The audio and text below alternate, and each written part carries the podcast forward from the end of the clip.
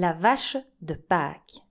Une boule d'histoire écrite et racontée par Charlotte de Crombrug. Chapitre 1 Paquerette hors du pré. Connais-tu Paquerette Paquerette, c'est la vache laitière qui crèche à la floriferme.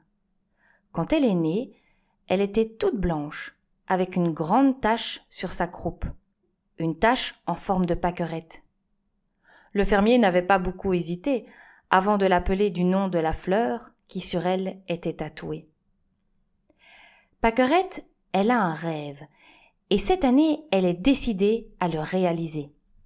Elle veut devenir une vache de Pâques, qui irait distribuer des œufs en chocolat avec les cloches.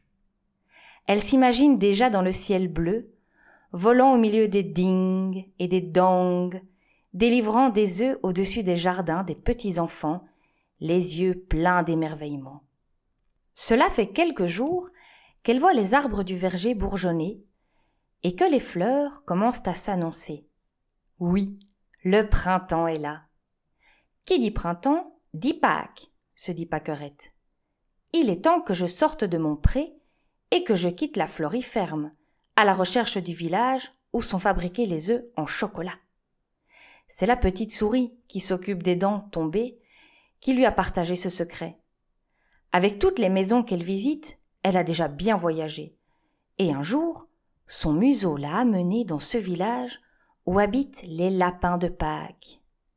La petite souris avait expliqué à Paquerette que c'était là qu'étaient fabriqués les œufs en chocolat, par les lapins de Pâques.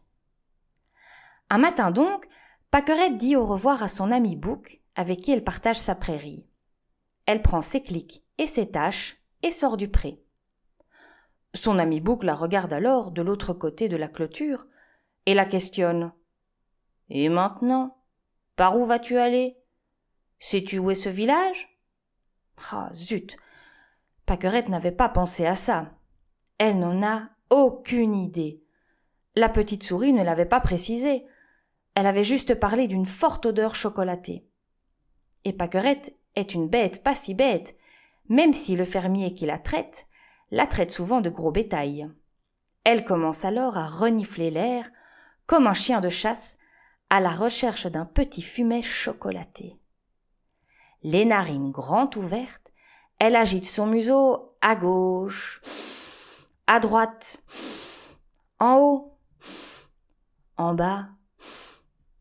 Elle a l'air maline à agiter la tête comme ça. Son ami Bouc l'observe amusé. Elle va vite revenir dans le pré. Ça y est, j'en tiens une, se réjouit soudainement Paquerette, qui se dresse immobile dans une position des plus improbables. Tu tiens quoi? interroge le bouc. Je tiens une piste. Je suis en plein dans un courant chocolaté. Oui, j'en suis sûre.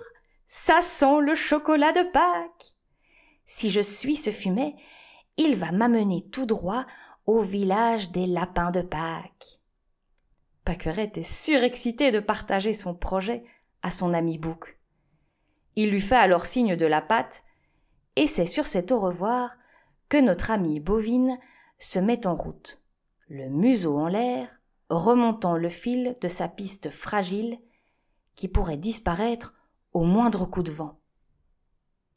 Elle longe le pré, traverse le verger, en profite pour saluer les abeilles qui papillonnent, et s'éloigne de la floriferme à travers champs.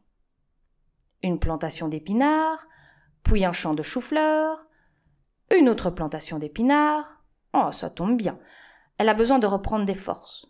Après avoir mâchouillé non pas un, non pas deux, non pas trois, mais bien vingt-quatre plants d'épinards, bah oui, il fallait bien qu'elle mange son repas du midi, notre gourmande veut reprendre sa route. Elle renifle l'air autour d'elle. Rien à gauche Rien à droite Elle ne sent plus rien Plus d'odeur de chocolat La voilà perdue, seule, avec son odorat. Impatient d'entendre la suite?